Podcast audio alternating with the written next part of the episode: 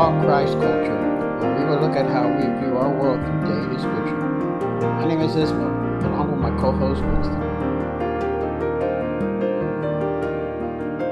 Brother, we're back again to uh, have another another topic here about the community of the church. Um, you know, we, we a couple weeks ago we talked about the membership, people joining churches and participating in, in the church and being a, value member of the church once they're in.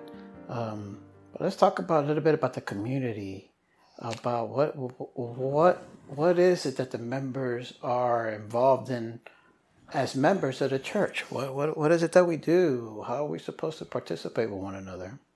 There's benefit in being in living in community. Well, absolutely. absolutely. not only that, it's a command uh, there's a beauty that happens when we come together, and there is a song that give us a beautiful picture about the benefit of being in communion. At least Psalm 33. 133. 133. Let me see. Psalm 133. Behold, how good and pleasant it, it is when brothers dwell in unity.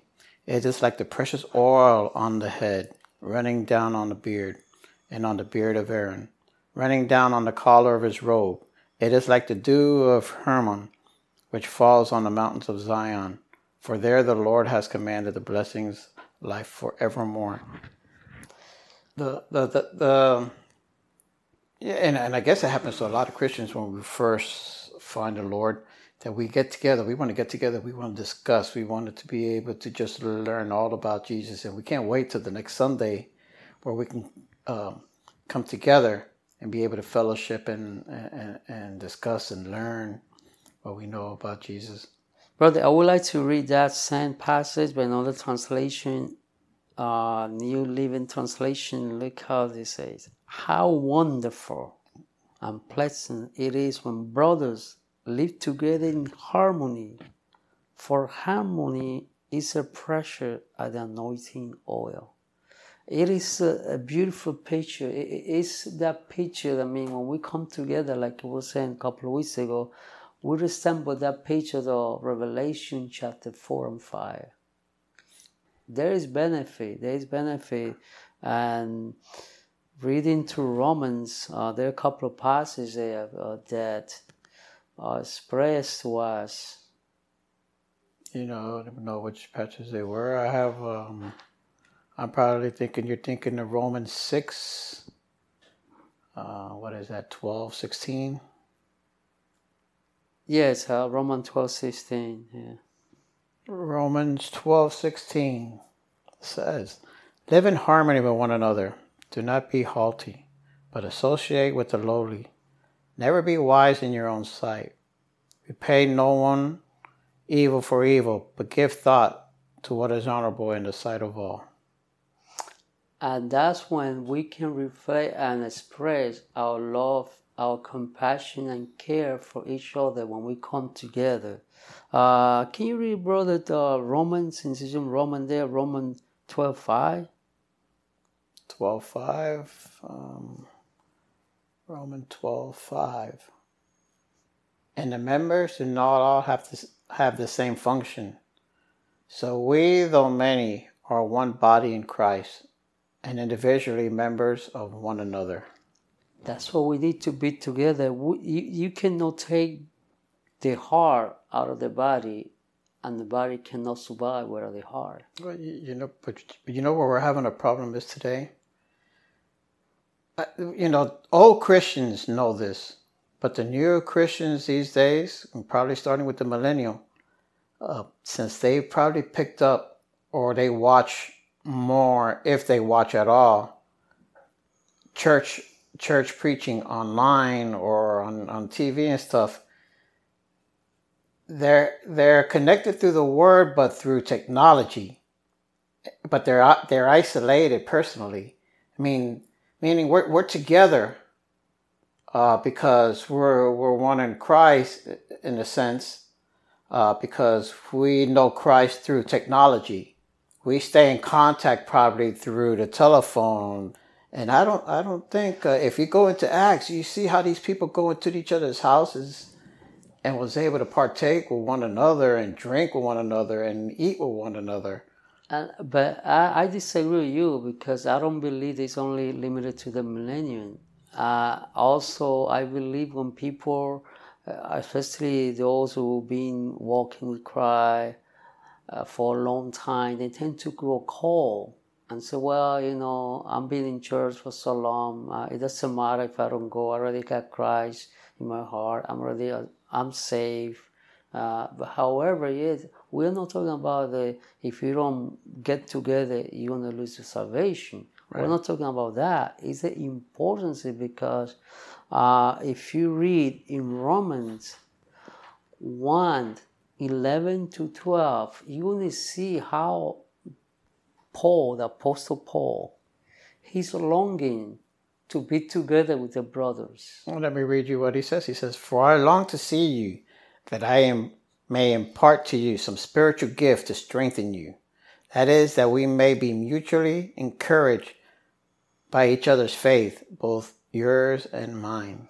What meaning he needs he needs to feed off of you too. And you, you're talking about the one who probably came with the message. This is like the preacher saying, No, I, I just don't want to preach to you and send you on your way.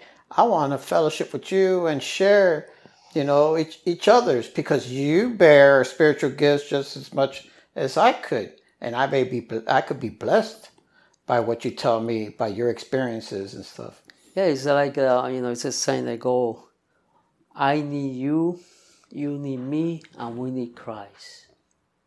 Absolutely. And this is where we come together that we can put in practice what Proverbs 17, uh, what Proverbs 27, 17 say.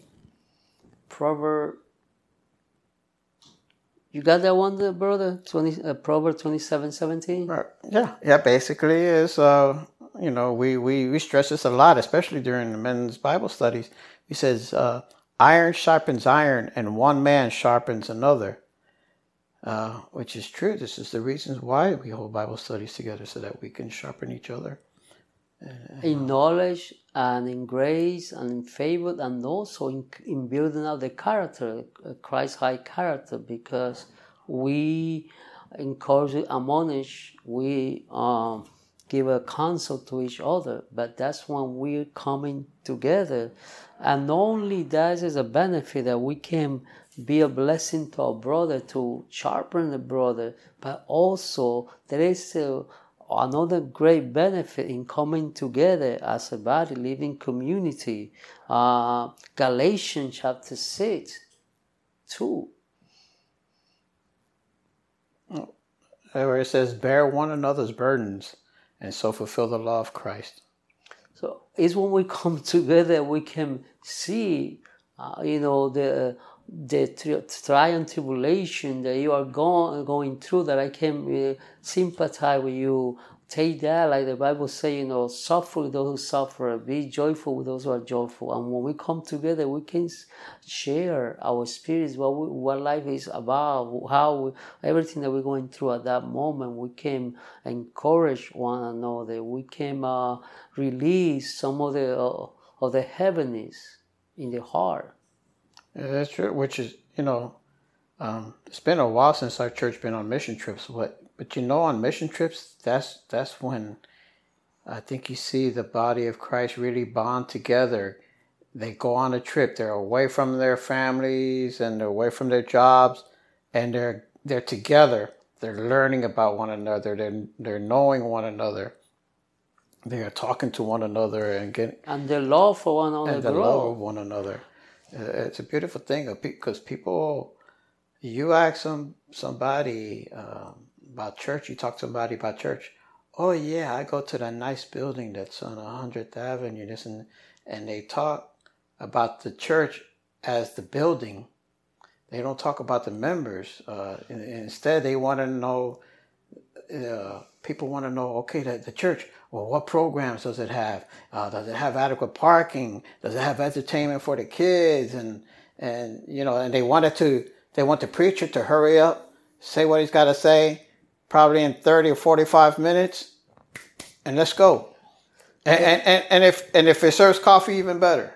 it's funny you say uh, something like that because there's a lot of people right now that you ask them to name a brother, a name, the name of a brother or sister they fellowship with, they cannot relate to That's it. pretty- and even even to the pastor, they don't have any connection with the pastor because, like you just said before, everything is online, everything is, and this is going back to what I just uh, was saying a few months ago.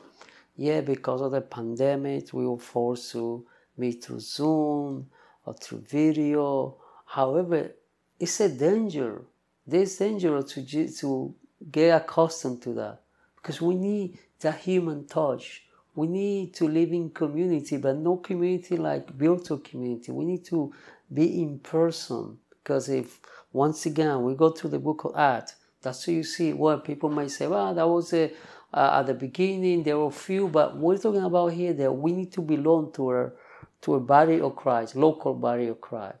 We're not talking about the church as a, you know the whole church, universal church, but we need to belong to a local body of Christ, where we can connect, we can be accountable to one another, we can be encouraged one another, we can grow together. Uh, the Christian life is to be living in community, and what the beauty when we come to the Lord table, that we come together. And I will say uh, to to people that that is the only moment in the you know in church in the congregation that we come together and at once at once we pronounce that Christ death and resurrection is coming soon. We're preaching together. That that is the beauty of having communion. That at that moment we are preaching together.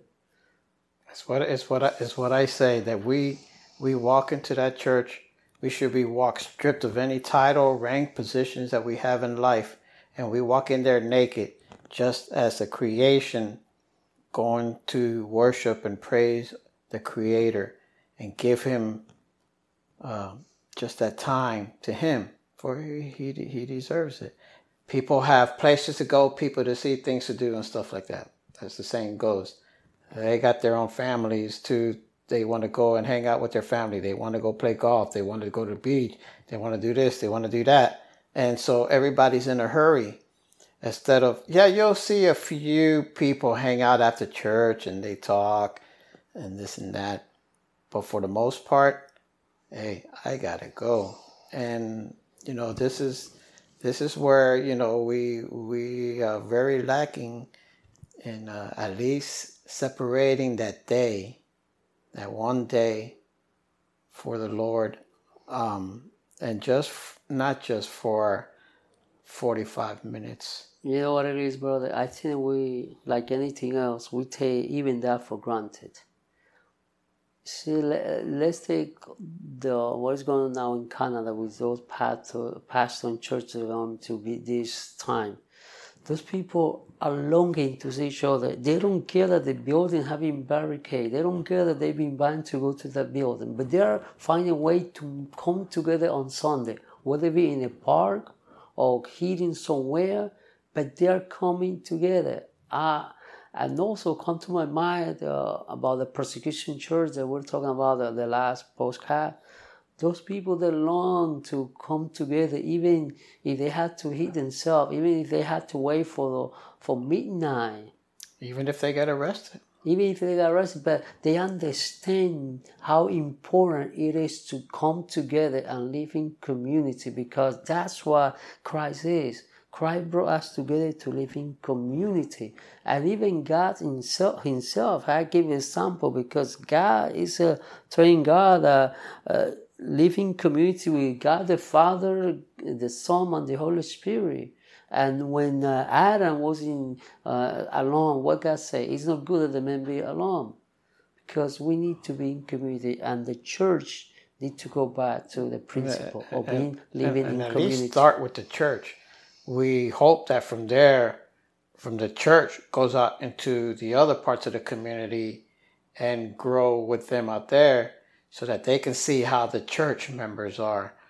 That was so important, my brother, to Christ, that even the last night that he was among men on earth, he prayed to the Father for what for us to become one. So how are we going to become one if we don't live in community? Read what John 17, 20 to 25 says, please. Let me read it. It says, I do not ask for these only, but also for those who will believe in me through their word, that they might all be one, just as you, Father, are in me, and I in you. They also may be in us, so that the world may believe that you have sent me. The glory that you have given me, I have given to them, that they may be even one as we are one. I am in them and you in me, that they may become perfectly one, so that the world may know that you sent me and I love them even as you loved me. Father, I desire I desire that they also, whom you have given me, may be with me where I am, to see my glory that you have given me because you loved me before the foundation of the world. O righteous Father, even though the world does not know you, I know you, and these know that you have sent me. See, that's, that's what validates the message of Christ, the unity within the body. Absolutely, you know, and, and again, as we as we take that with us into, out into the community, now I'm going outside the church, where remember we're we're that beacon of light we're supposed to be the salt. Basically, that's what he said. He said that uh, if we are one, the community will believe. We'll see. And and going back to John, where he says, "By this, all people will know that you are my disciples if you have love for one another." The people outside the church will see that. We have to, as as the saying goes, we have to represent. you know, uh, and uh, we pray that we do. Let me let me give thanks to our sponsors Victoria and Jesus, located at 800 Northwest 102 Avenue in Pembroke Pines, uh, 33026, with their email victoria and Jesus org at gmail.com. A phone number 786-401-2442 if you have any any um, questions uh, regarding uh, their services. They also have English translations. And speaking of their services, Sunday, every Sunday at 2 o'clock. Their services are in Spanish, but now they got English translation going on. Uh, their Bible studies on Wednesday nights at 7.30. We pray for those who are listening that uh, you can also contact us at talkchristculture at gmail.com with our phone number 305 510 2699. Send us an email, send us a text, give us some suggestion and input that we may be able to put out some content that you be willing to listen to and that might help you and edify you in, in your walk in Christ. Brother, before we leave, uh, what kind of encouragement do you have for those people that because of the pandemic have been out of community for a while? Uh, any any word encouragement for them? Well, I mean, let me tell you. Um, I know there's a lot of churches are opening now a lot of them are still following following uh, CDC guidelines.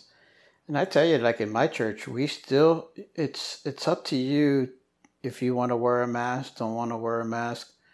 Uh, but we still have, which is a good and bad situation. We still have plenty of room that if you wanted to stay away, keep your distance, you can. Uh, which is almost opposite of what we're talking about here in this podcast. But I think it's it's still important though that if you know, if you can show up, uh, go back to the church, let people see your face, you see their faces. And even if at a distance, be able to talk to each other, listen to each other. The other ones, by seeing you, know that you're fine. You, by seeing them, know that you, that they're okay. Um, I think I think it's time to where you know if get vaccinated, not get vaccinated, that's up to you. But it's time that we go back to the church and start building our church before uh, these uh, these laws and regulations and guidelines keep finding a way of keeping us out of church and diminishing what is the strength of church membership.